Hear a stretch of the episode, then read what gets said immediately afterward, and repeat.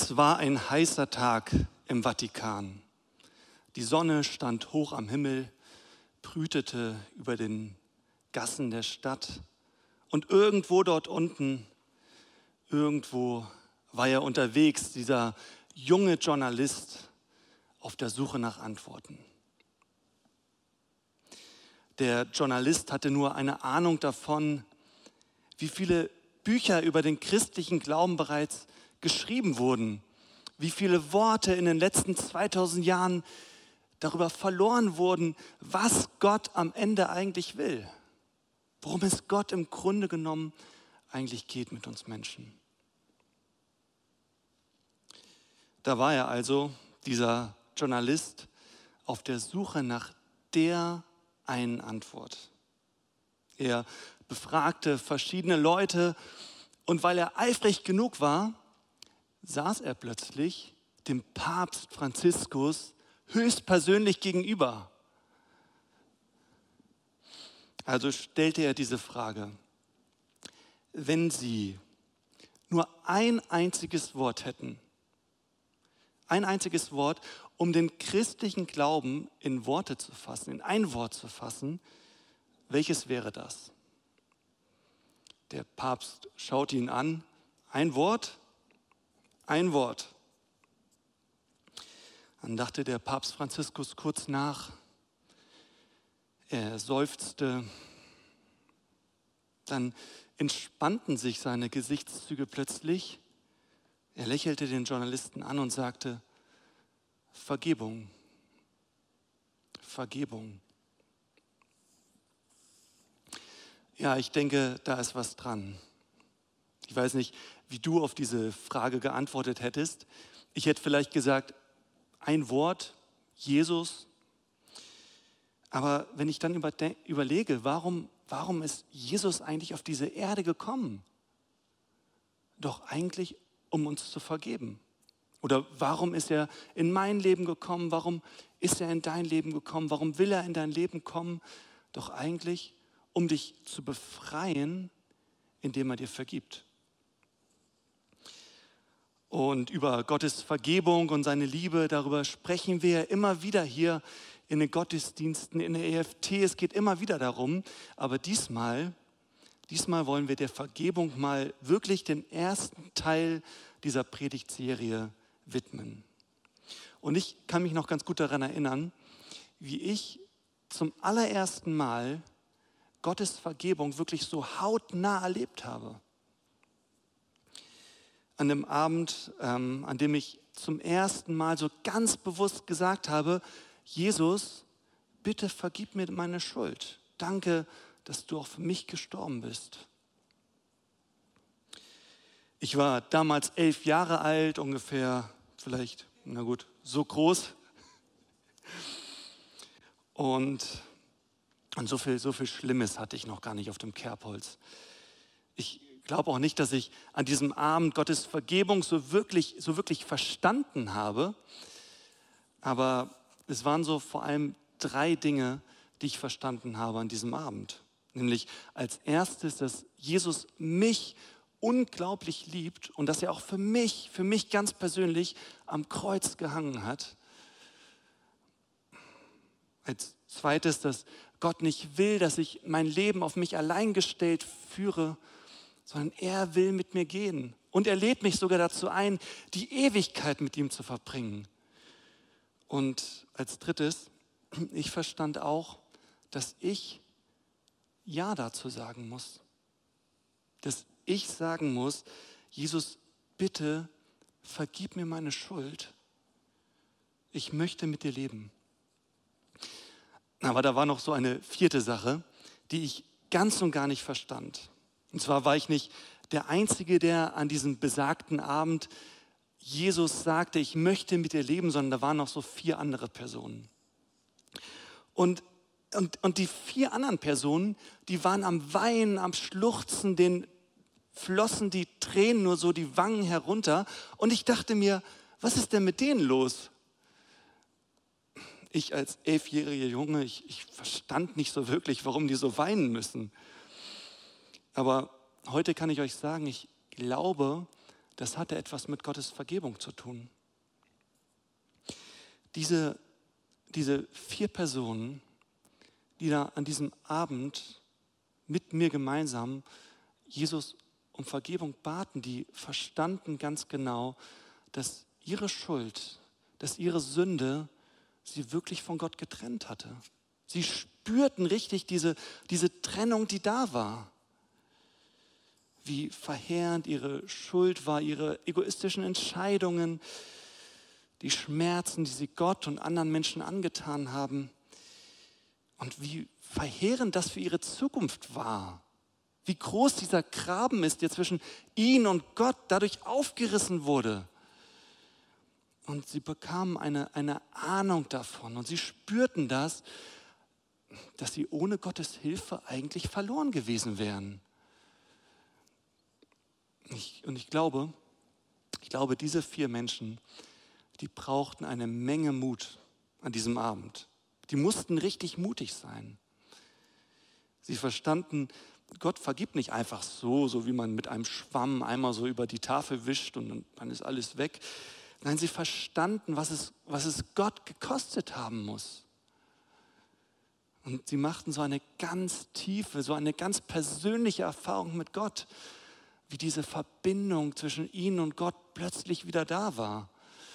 Wie Gott an ihren Herzen arbeitete und da irgendwie etwas zurecht richtete, so wie eine ausgekugelte Kugel, äh, eine ausgekugelte Schulter, die irgendwie da, wie wieder eingerenkt werden muss. Ich glaube, so arbeitete Gott an ihren Herzen. Und ich fand das, wie gesagt, ziemlich mutig von diesen Menschen. Und ich glaube, deswegen waren sie auch so am Weinen, weil das so befreiend für sie war. Endlich war diese Freiheit da mit freiem Herzen, ganz tief im Herzen spürten sie das, dass diese Verbindung zu Gott wieder da ist. Sie erlebten am eigenen Leib, was in 2. Chronik 30, Vers 9 geschrieben steht, Gott ist wirklich gütig und barmherzig. Das steht da nicht nur so, sondern es ist wirklich, er wird sich nicht von euch abwenden, wenn ihr zu ihm kommt. Doch warum, warum verlangt uns das eigentlich so viel Mut ab?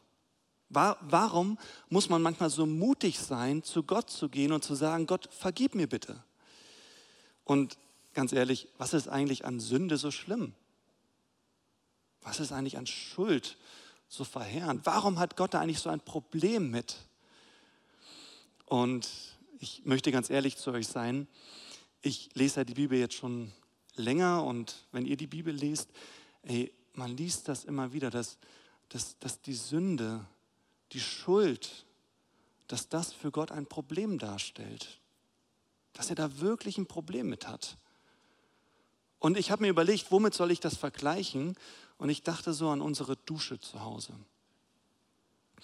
Äh, wir haben eine Dusche zu Hause, jeder von euch wahrscheinlich auch. Und alle zwei Wochen, wenn es gerecht verteilt ist, bin ich zu Hause damit an der Reihe, die Dusche zu reinigen. Und von Zeit zu Zeit wische ich dann so die, wische ich dann so die, die Wände ab oder schrubb richtig so den Duschhahn und dann sieht das von außen auch alles ganz gut aus. Aber ungefähr so einmal im Monat oder einmal in sechs Wochen muss ich sie richtig von innen reinigen. Und wisst ihr, da ist so, ein, so eine Abdeckhaube drauf vor dem Duschabfluss. Und manchmal muss ich die abnehmen. Und wisst ihr, was sich darunter befindet? Äh, darunter wird es richtig eklig, so verschleimt, betan. Und ich muss das jetzt nicht beschreiben. Ihr, ihr wisst, was sich darunter befindet. Und ich hasse diese Aufgabe. Es ist, ich ekel mich davor. Manchmal ziehe ich so Gummihandschuhe an und danach wasche ich mich meistens auch am ganzen Leib. Es ekelt mich an, das da sauber zu machen. Und ich glaube, ich glaube, so ähnlich geht Gott das mit unserer Sünde. Für ihn ist das auch nicht schön. Es ist etwas Dreckiges für ihn. Er ekelt sich davor. Und ich glaube, Jesus hat es unheimlich viel Überwindung gekostet, uns von der Sünde zu befreien. Das hat ihn noch mehr Überwindung gekostet, als es mich Überwindung kostet, den, die Abdeckhaube abzunehmen und das da drinnen sauber zu machen. Weil Gott ist absolut sauber, er ist absolut rein. Jesus hat es unheimlich viel Überwindung gekostet. Als er im Garten Gethsemane war, er konnte die Nacht davor nicht schlafen. Aber zum Glück hat er sich überwunden. Er hat uns so sauber gemacht, wie er selbst sauber ist. Er hat uns befreit.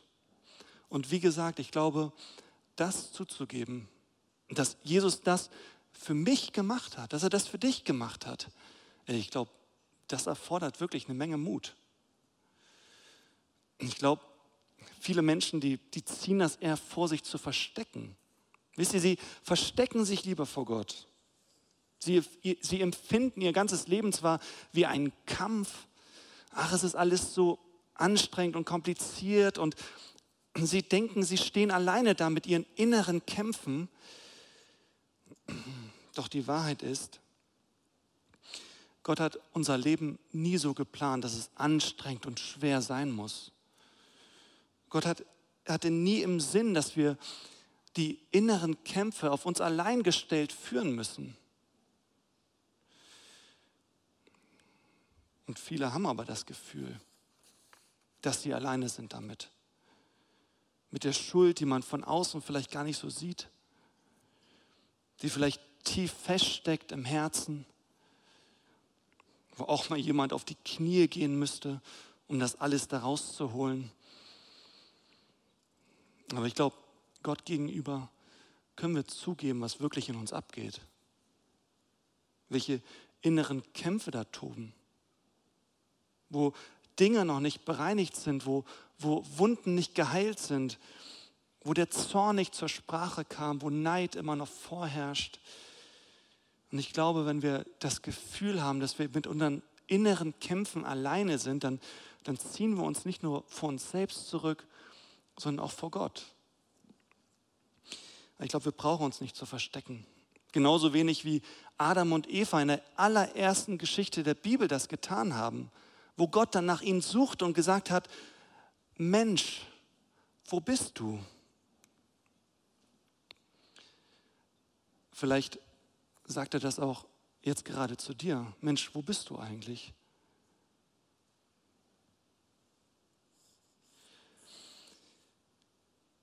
Manche denken vielleicht, okay, ich muss mich vor Gott verstecken, weil er doch so ein Problem mit Sünde hat. Und deswegen hat er doch bestimmt auch ein Problem mit mir. Manche denken, okay, wenn ich mich jetzt herauswage und zu Gott gehe, ja, dann wird er mich erstmal bestrafen.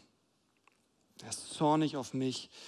Sie denken, wenn sie Gott in die Augen blicken, dann, dann sehen sie da Gericht und Zorn. Aber ey, die Wahrheit ist, wenn wir Gott in die Augen blicken, dann sehen wir da Liebe und Vergebung und Gnade. Gottes Augen sind voller Liebe. Sein Herz ist voller Liebe. Und er hat bereits vor 2000 Jahren, vor langer Zeit dafür gesorgt, dass nichts mehr zwischen uns und ihm stehen muss. Das hat er schon im Alten Testament angekündigt. In Micha 7, 18 bis 19 lesen wir, Gott bleibt nicht für immer zornig, denn er liebt es, gnädig zu sein. Der liebt das, zu vergeben. Ja, der Herr wird wieder Erbarmen mit uns haben und unsere Schuld auslöschen. Er wirft alle unsere Sünden ins tiefste Meer. Wir müssen uns nicht mehr verstecken. Und selbst wenn wir es tun, ich glaube, dann kommt Gott auf uns zu und er klopft an. Er klopft an. an. In unser Leben möchte er hineinkommen. Vielleicht tut er das jetzt auch gerade bei dir. Wie es in Offenbarung 3, Vers 20 steht, siehe, ich stehe vor der Tür und klopfe an. Und ich glaube, wenn wir ihm unser Leben öffnen, wenn wir ihm unser Herz öffnen, dann tritt er ein und wir dürfen es mit ihm gemeinsam neu ordnen. Und vielleicht hast du das auch schon viele Male erlebt. Du hast dich innerlich irgendwie von Gott entfernt. Es ist irgendetwas passiert, dass so eine gewisse Ferne zwischen Gott und dich gestellt hat. Und ich hoffe, dass du auch schon oft die Erfahrung gemacht hast, wie du wieder zurück zu Gott kommst und wie er dir vergibt, dass du wirklich diese Erfahrung gemacht hast, dass er da schon auf dich wartet, dass er dich willkommen heißt mit offenen Armen und dass er nichts sehnlicher möchte, als dich bei ihm zu haben. Ich finde, in dem Gleichnis vom verlorenen Sohn kommt das sehr gut zum Ausdruck.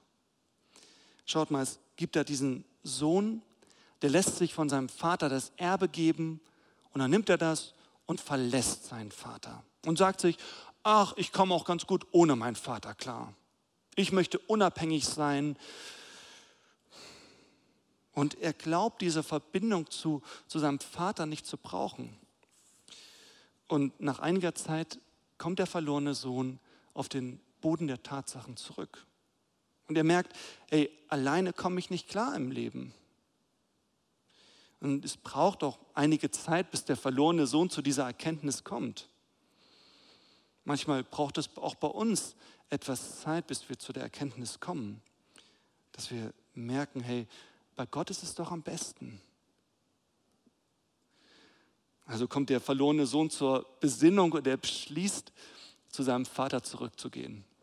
Und das Interessante ist, der verlorene Sohn rechnet damit, dass sein, dass sein Vater ihn verurteilen würde. Der rechnet damit, dass sein Vater sagt, okay, du bist aber ganz schlecht und also mein Sohn kannst du aber nicht mehr sein. Da, da, da lesen wir in Lukas 17, 15, wie der verlorene Sohn diesen Entschluss fasst, wie er sagt, ich will zu meinem Vater gehen und ihm sagen, Vater, ich bin schuldig geworden an Gott und an dir sieh mich nicht länger als deinen Sohn an, denn ich bin es nicht mehr wert. Lass mich bitte als Arbeiter bei dir bleiben. Und dann machte er sich auf den Weg und ging zu seinem Vater zurück.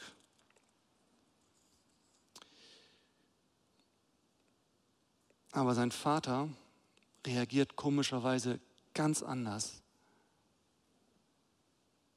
Sein Vater reagiert nicht mit Verurteilung und mit Kritik, sondern er reagiert voller Gnade und voller Liebe. Schaut mal, wie es weitergeht. Der Vater erkannte den verlorenen Sohn schon von weitem, der hat schon auf ihn gewartet und lief ihm voller Mitleid entgegen, fiel ihm um den Hals und küsste ihn. Und ich glaube, vielen Menschen heutzutage geht es genauso wie dem verlorenen Sohn. Sie denken, sie befürchten, dass sie bestraft werden, wenn sie zurück zu Gott kommen. Sie, sie denken, dass, dass Gott nichts anderes im Sinn hat, als sie zu kritisieren für alles, was sie falsch gemacht haben. Dass sie da ständige Kritik zu ertragen haben. Und ey, das ist doch so anstrengend, Tag ein, Tag aus kritisiert zu werden, immer dieses Gefühl zu bekommen, ich bin falsch. Aber ich glaube, dieses Gefühl bekommen wir bei Gott nicht. Sondern wenn du zu Gott kommst, dann sagt Gott zu dir, hey, du bist richtig hier. Bei mir bist du genau richtig. In meinen Armen will ich dich haben. Da ist dein Platz. Du bist goldrichtig. Für mich ist das immer wieder eine fast unglaubliche Geschichte. Manchmal kann ich auch das Evangelium gar nicht so richtig begreifen. Wisst ihr, da ist dieser, dieser große, dieser im Grunde genommen ehrfurchtgebietende Gott. Gott, der das Universum geschaffen hat und der es mit einem Fingerschnipser auch eigentlich wieder beenden könnte. Er trifft die Entscheidung. Er hat alle Macht in seinen Händen. Und niemand könnte Gott jemals etwas vorschreiben, geschweige denn zu ihm emporsteigen oder mit ihm leben. Doch dieser ehrfurchtgebietende Gott hat sich ganz klein gemacht und ist auf diese Welt gekommen. Er hat mit uns Menschen gelebt. Er hat für uns Menschen geliebt, gelebt. Er hat uns geliebt und bei jeder Gelegenheit, die sich ihm geboten hat, hat er seiner Liebe Ausdruck verliehen. Und am Ende ist er sogar vor lauter Liebe gestorben. Demjenigen, vor dem sich eigentlich alle Menschen fürchten müssten, dem haben wir Menschen das Fürchten gelehrt. Jesus hatte richtig Angst, als er im Garten Gethsemane war. Er hatte Angst vor dem, was die Menschen ihm antun könnten, obwohl wir Menschen doch eigentlich im Grunde genommen Angst haben müssten vor dem, was Gott uns antun könnte. Jesus hat das auf sich genommen. Und er freut sich, wie gesagt, über jeden, der das für sich in Anspruch nimmt. Das lesen wir in Kolosser 2, 13 bis 14. Durch eure Schuld und Sünde wart ihr von Gott getrennt. In seinen Augen wart ihr tot, aber Gott hat euch mit Christus lebendig gemacht und alle Schuld vergeben. Gott hat den Schuldschein, der uns mit seinen Forderungen so schwer belastete, für ungültig erklärt. Ja, er hat ihn zusammen mit Jesus ans Kreuz genagelt und somit auf ewig vernichtet. Und in Römer 8, Vers 1 lesen wir, deshalb gibt es keine Verdammnis mehr für die, die mit Jesus Christus verbunden sind. Vergebung. Vergebung bekommen wir, indem, es, indem wir einfach nur zugreifen, indem wir es einfach nur in Anspruch nehmen. Nichts weiter als das. Und ich glaube, manchmal braucht es auch ein bisschen Zeit, um das wirklich zu erfassen. Es gelingt uns nicht von heute auf morgen. Manchmal muss man sich auch ein bisschen damit beschäftigen, es immer wieder hören, es immer wieder nachlesen, es vielleicht anderen Leuten erzählen, damit das wirklich in unsere Herzen eintritt. Ich glaube, sogar langjährige Christen machen selbst nach Jahren immer wieder neue Entdeckungen mit Gott. Ich glaube, mit Jesus unterwegs zu sein, das ist wie eine Entdeckungsreise, auf der wir immer wieder Neues entdecken können. Auch so grundlegende Dinge wie die Vergebung. Vielleicht brauchen auch wir Jahre, bis diese Botschaft wirklich in unsere Herzen eindrängt. Und wie gesagt, ich glaube, diese Erfahrung dürfen wir immer wieder machen. Wir müssen das nicht nur mit unserem Kopf verstehen, sondern wir dürfen das auch mit unserem Herzen glauben. Wir dürfen zu Gott gehen und so wie der Psalmist beten, erforsche mich Gott und erkenne mein Herz, prüfe mich und erkenne, wie ich es meine und sieh, ob ich auf falschem Wege bin und leite mich auf ewigem Wege. Ich glaube, wenn wir das ernst meinen, dann beginnen wir mit dem Herzen zu glauben. Gott will dir vergeben, weil er diesen Weg mit dir gehen will.